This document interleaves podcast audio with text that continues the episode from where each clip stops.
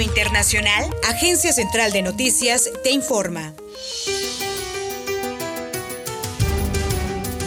El Centro Gamaleya, desarrollador de la vacuna anti-COVID Sputnik 5, anunció este día que es posible comenzar en las próximas semanas la inmunización masiva contra el nuevo coronavirus tras comprobarse un 92% de efectividad en los ensayos clínicos. La declaración especifica que los resultados provisionales de los ensayos clínicos posteriores al registro muestran de forma convincente la efectividad de la vacuna Sputnik 5.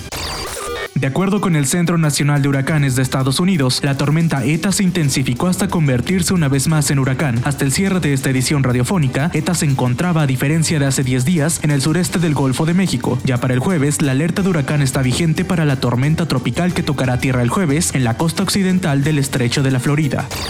El primer ministro británico Boris Johnson llama a Donald Trump como el expresidente de Estados Unidos, a pesar que todavía no ha aceptado su derrota. El premier del Reino Unido, quien hasta ahora ha sido un fuerte aliado del inquilino de la Casa Blanca, elogió al presidente electo Joe Biden después de su primera llamada telefónica desde la victoria del demócrata en las elecciones del pasado 3 de noviembre.